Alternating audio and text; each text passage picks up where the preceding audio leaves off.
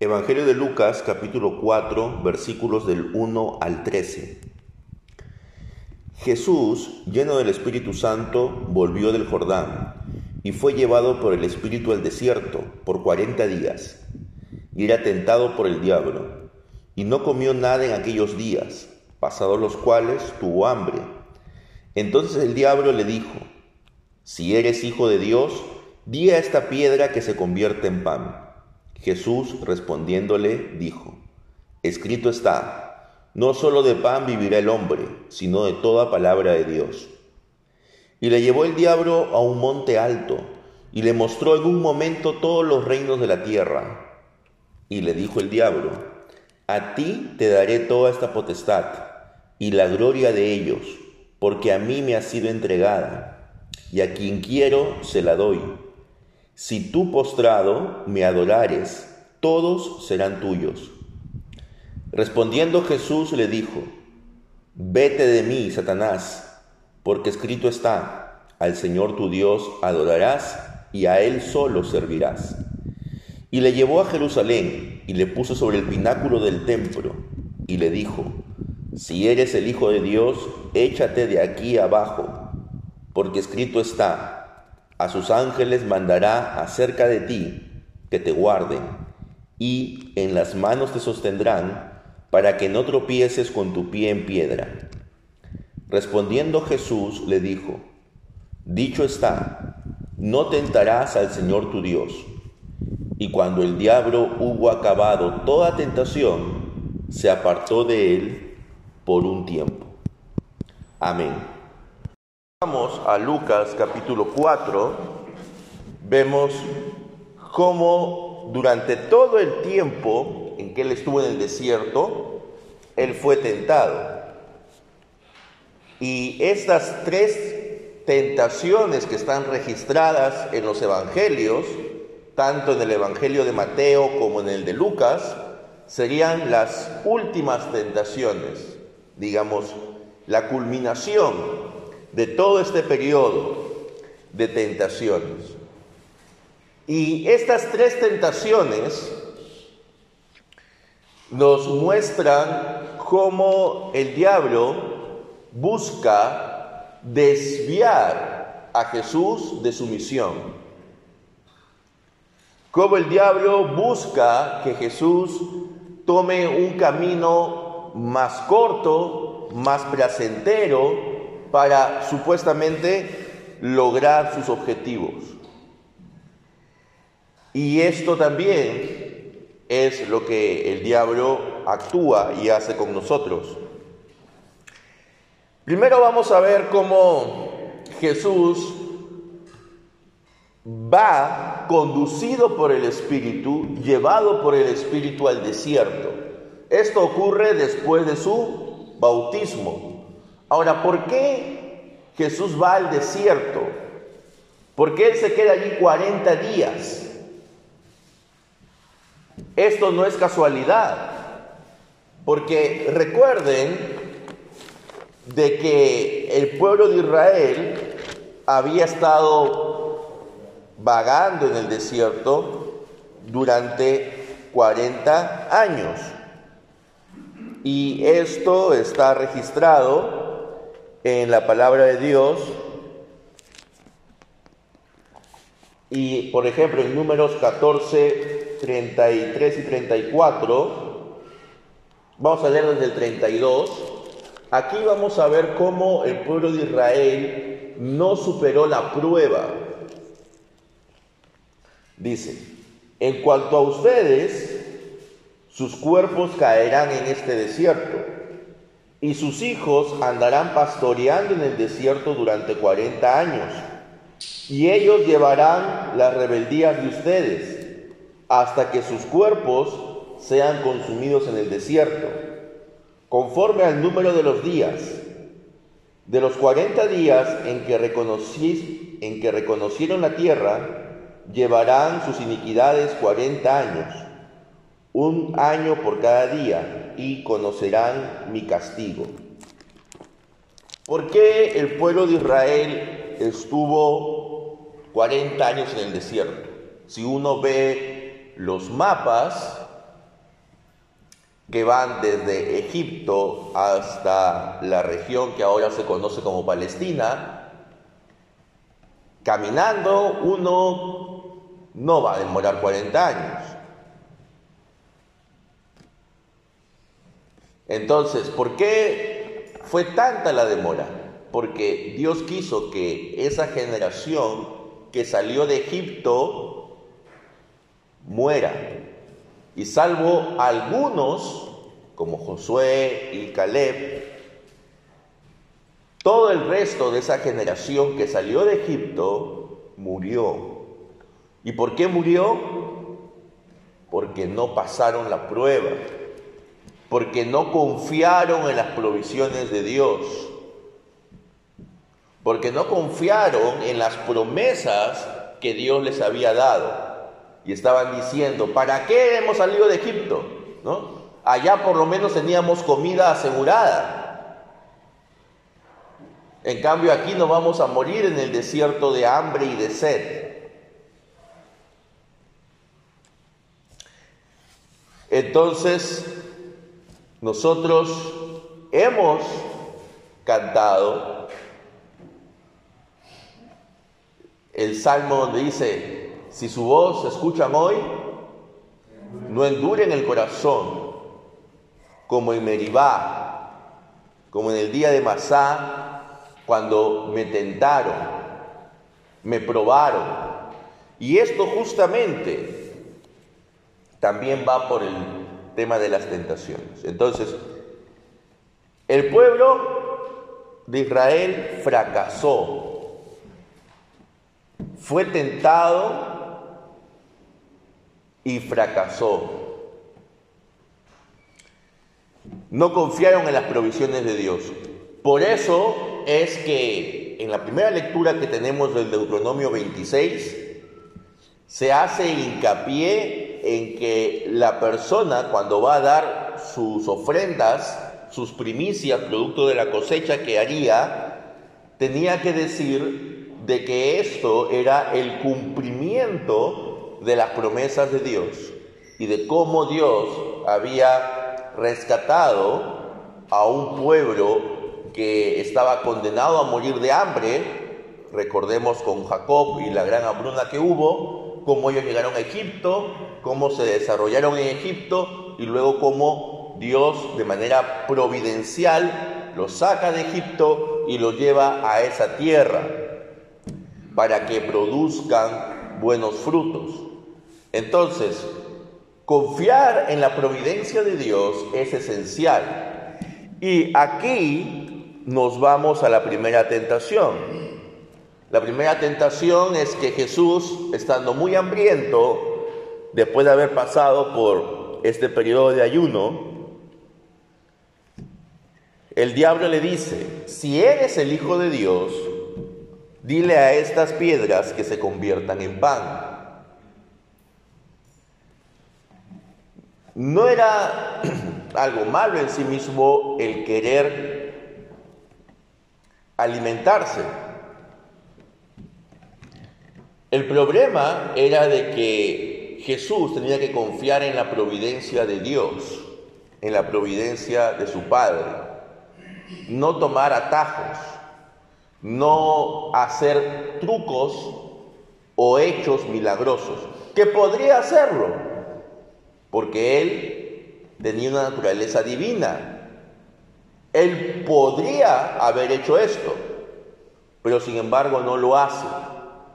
Y no lo hace porque el diablo aquí está retándolo, está probándolo. Le dice, si de verdad, en condicional, si de verdad eres el Hijo de Dios, entonces haz esto.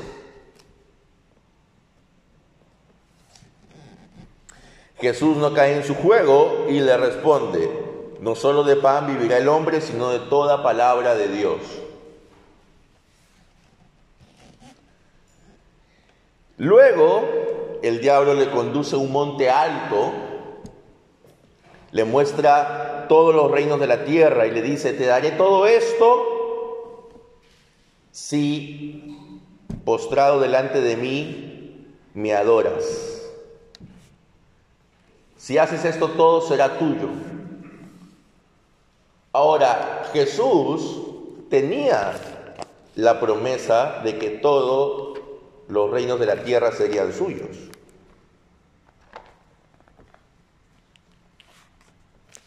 En el Salmo 2, en el versículo 8 dice, pídeme y te daré por herencia las naciones y como posesión tuya los confines de la tierra. Entonces, allí este salmo, que era considerado un salmo mesiánico, hablaba de que el Mesías tendría las naciones. Y el diablo aquí le dice, mira, tú puedes tenerlas, ya, de una vez. Pero para eso tienes que adorarme. ¿Qué le responde el diablo? ¿Qué le responde Jesús al diablo? Vete de mí, Satanás, porque está escrito, al Señor tu Dios adorarás y a Él solo servirás. Es importante como nosotros tenemos que guardar las escrituras y al guardar las escrituras y al memorizarlas, nosotros podremos rápidamente atacar cualquier tentación que el diablo nos ponga.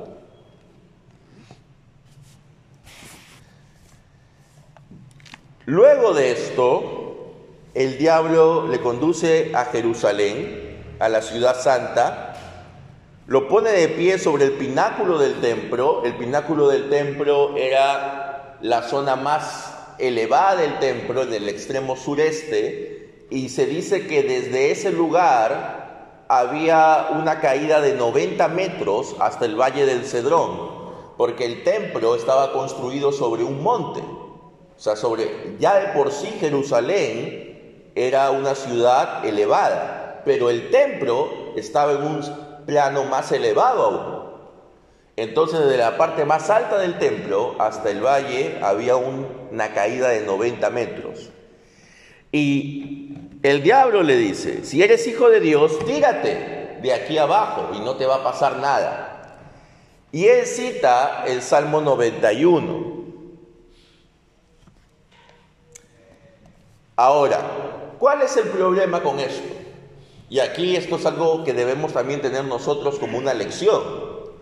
A veces nosotros citamos versículos sueltos, fuera de su contexto, y al hacerlo estamos dándole una interpretación errónea.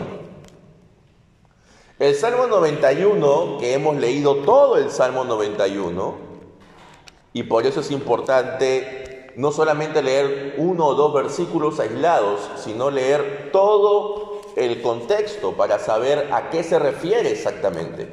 El Salmo 91 no dice de que el hombre se ponga en una situación de peligro. Dice que cuando venga la pestilencia, cuando venga la mortandad, cuando haya un conflicto, es decir, cuando haya peligro de muerte, ya sea por guerra, ya sea por epidemias, el hombre puede confiar en Dios, en que Él lo va a proteger. El hombre no ha entrado en ese conflicto, el hombre no ha producido esa mortandad, pero está ahí en medio de esto. Entonces hay que tener cuidado, ¿no? Porque hay algunos que prueban a Dios. Y dicen, no, yo voy a hacer tal cosa y yo sé que Dios me va a cuidar. Yo sé que Dios me va a proteger. No. Eso no es una enseñanza bíblica. Allí tú estás tentando, estás probando a Dios. La enseñanza bíblica es que cuando tú estás en problemas, pero problemas no originados por ti mismo, no originados por tu imprudencia, no originado por tu negligencia, no originado por tu terquedad, sino cuando estás en problemas que forman parte de este mundo caído, Dios te va a proteger.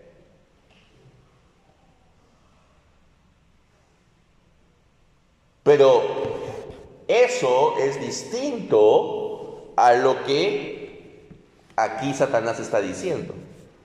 Porque Satanás le está diciendo a Jesús, tú ponte en peligro, tú lánzate hacia abajo y no te preocupes.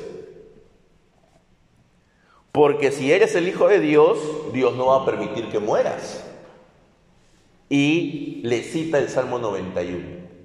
Entonces, hermanos, aquí podemos ver cuán peligroso es citar las escrituras sin analizar bien lo que estamos citando. Por eso es que hay tantos grupos y hay tantas sectas y todos, todos, sin excepción, todos citan las escrituras. Y todos tratan de encontrar un respaldo bíblico a sus prácticas. Pero entonces, ¿cómo esto es posible? Lo que pasa es que ellos citan muchas veces fuera de su contexto. Sacan un versículo y lo quieren aplicar a una situación que es completamente diferente a la que está allí en la Biblia. Por ejemplo, si esta secta coreana de la diosa madre, ellos te van a citar versículos. Todos te van a citar versículos. Pero hay que entender, ¿ese versículo lo están aplicando correctamente? está dentro de un contexto similar al menos al que, al que aparece en las escrituras? No. Entonces hay que tener cuidado, No porque alguien te cite las escrituras, está diciendo algo correcto.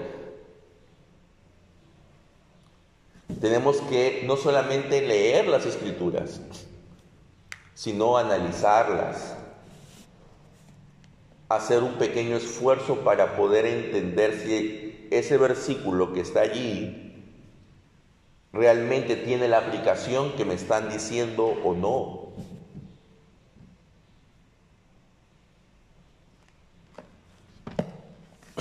Entonces, ¿el diablo conoce las escrituras? Por supuesto. Por supuesto que las conoce. Y las conoce mejor que muchos de nosotros. Y por eso él quería hacer caer a Jesús. Pero Jesús, por supuesto, no cayó. Y no cayó porque él las conocía también.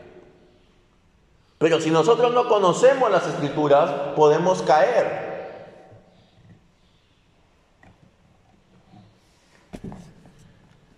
Jesús le responde, está dicho, no tentarás al Señor tu Dios. No podemos tentar a Dios, hermanos. No podemos poner nuestra vida en peligro de manera irresponsable y decir, bueno, Dios me va a proteger porque yo soy su hijo. Dios me tiene que cuidar. Eso es Tentar, eso es probar a Dios. Y eso está mal. Termina ese texto diciendo que cuando el diablo dio por concluida estas tentaciones, toda clase de tentación, ya por el momento se dio por vencido y se alejó de él hasta un tiempo oportuno, no se alejó de él para siempre. Se alejó de él por un tiempo oportuno nada más. Porque luego vamos a ver en el Evangelio de que nuevamente el diablo ataca a Jesús. Entonces, ¿cuál es la clave para no caer en las tentaciones? Conocer la palabra, pero conocerla bien.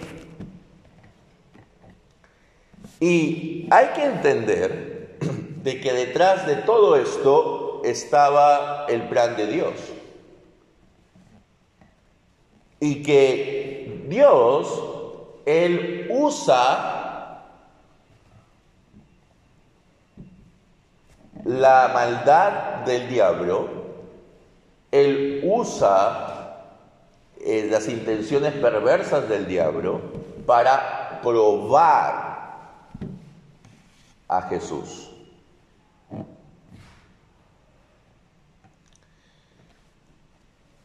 Jesús iba a empezar ya su ministerio. Y él necesitaba pasar por ese periodo de prueba en el cual el pueblo de Israel fracasó, como ya hemos dicho, y él tenía que, al igual que Moisés y que Elías, pasar 40 días ayunando en la presencia de Dios. ¿Por qué Moisés y Elías? Porque Moisés y Elías son los representantes de la ley y de los profetas. Representan todo lo que nosotros conocemos como el Antiguo Testamento. Y Jesús estaba llamando a un nuevo Israel, a un nuevo pueblo de Dios. Por lo tanto, él no podía ser menos en su sacrificio y en sus pruebas que Moisés y Elías. ¿Dónde vemos esto? Por ejemplo, con Moisés en Éxodo 34, los versículos 27 y 28, donde dice, y Jehová dijo a Moisés, escribe tú estas palabras, porque conforme a estas palabras he hecho un pacto contigo y con Israel. Y él estuvo allí con Jehová 40 días y 40 noches. No comió pan ni bebió agua y escribió en tablas las palabras del pacto, los diez mandamientos. Entonces Moisés, ¿cuánto tiempo ayunó? 40 días y 40 noches. Con respecto a Elías, podemos irnos al primer libro de los reyes, en el capítulo 19, versículos 7 y 8.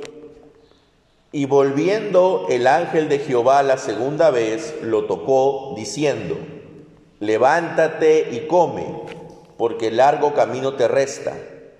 Se levantó pues y comió y bebió, y fortalecido con aquella comida, caminó cuarenta días y cuarenta noches hasta Oreb, el monte de Dios.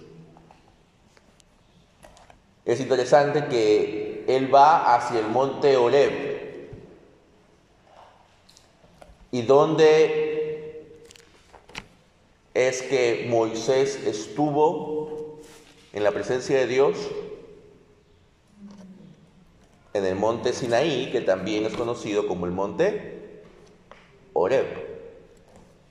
Entonces, la presencia de Dios los, los tiempos en que estos grandes hombres de Dios pasaron en la presencia de Dios, también nuestro Señor Jesucristo tenía que experimentar.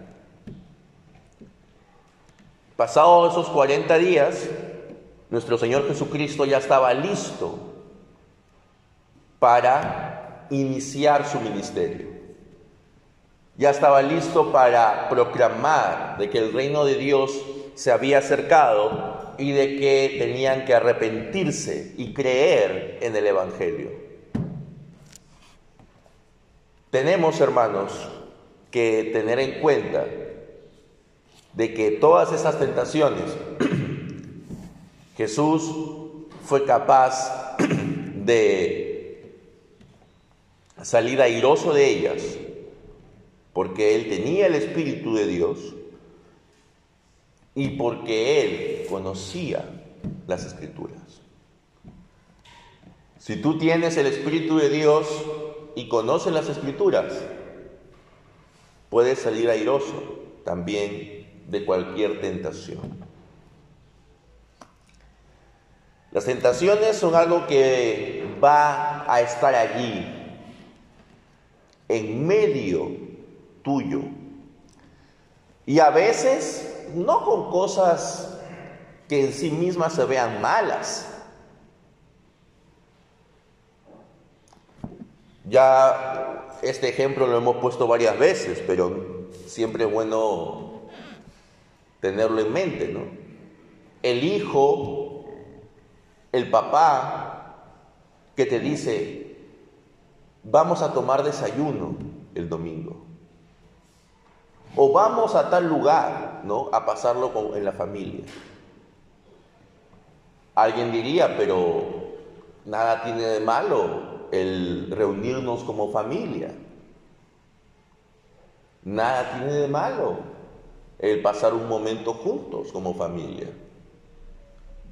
Bueno, Depende, porque si por pasar ese tiempo juntos como familia faltas a la iglesia,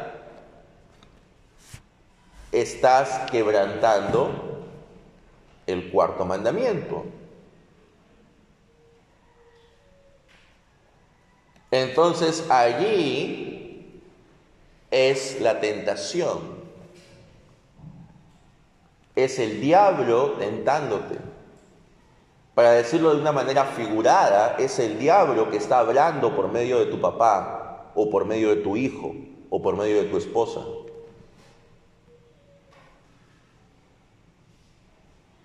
Él te está tentando, te está diciendo, ven con la familia.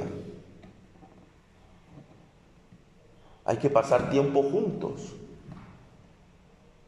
Como de lunes a sábado de repente no podemos por nuestras labores, el domingo hay que pasarlo como un día familiar. Y esto es lo que el mundo piensa, ¿no? A veces cuando nosotros vemos ciertos lemas que el mundo hace, dice, no, el domingo es día familiar.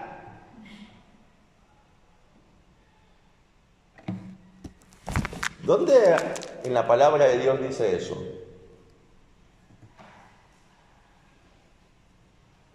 La palabra de Dios dice de que hay un día a la semana que nosotros debemos reservarlo para descansar y para adorar a Dios públicamente. Si en medio de ese descanso podemos pasar tiempo con la familia, amén. Pero eso no puede suplantar la adoración a Dios.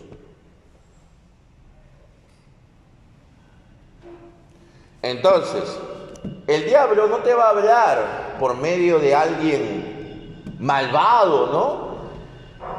Porque ahí tú vas a estar prevenido.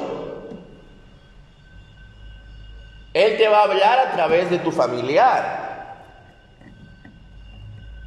Él te va a hablar a través de tu jefe. Él te va a hablar a través de tu compañera de trabajo, de tu compañera de estudios.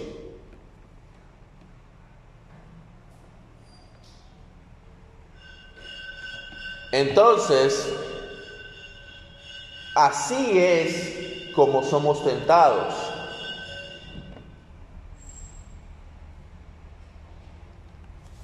No pienses de que el diablo se va a presentar, ¿no? Como uno lo puede imaginar a través del arte cristiano y a través de las caricaturas, ¿no? Con su trinche, con sus cuernos. No. Así no se va a presentar. Se va a presentar de manera mucho más sutil. se va a presentar cuando alguien le diga, cuando alguien te diga, si tú eres un comerciante, pero ¿por qué no trabajas el domingo? El domingo la gente compra más, porque tiene más tiempo para salir a comprar. Y por lo tanto vas a ganar más. No seas tonto. Aprovecha. ¿Por qué vas a dejar de vender para ir a la iglesia? Ahí es como el diablo actúa.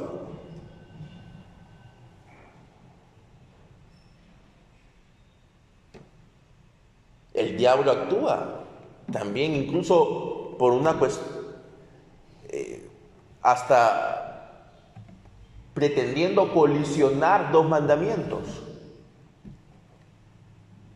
Debemos honrar a nuestros padres, por supuesto, es el quinto mandamiento. Pero, ¿qué pasa? A veces hay personas que dicen, mi papá necesita que lo cuide. Y por una extraña circunstancia, tal o cual persona no lo puede cuidar, pero tú sí lo puedes cuidar. Anda, cuídalo. Y si no vas a la iglesia, no importa, yo sé que Dios te va a perdonar, porque es una buena causa. Eh, allí es el diablo hablando.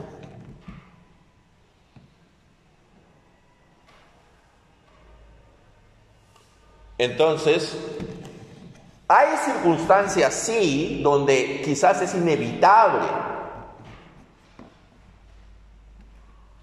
el faltar a la iglesia.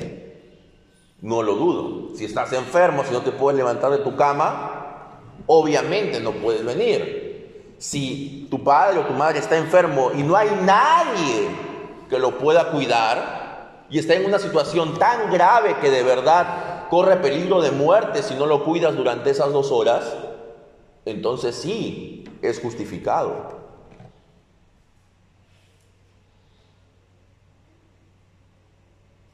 Pero son circunstancias excepcionales.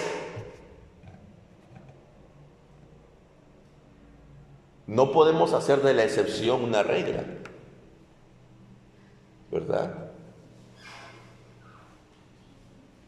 Entonces, el diablo actúa de esa manera, tentándote.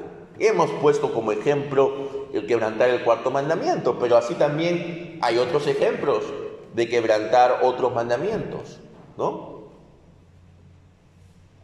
Por ejemplo, el, el séptimo mandamiento, no cometerás adulterio. De repente estás encariñándote con un compañero, con una compañera en el trabajo.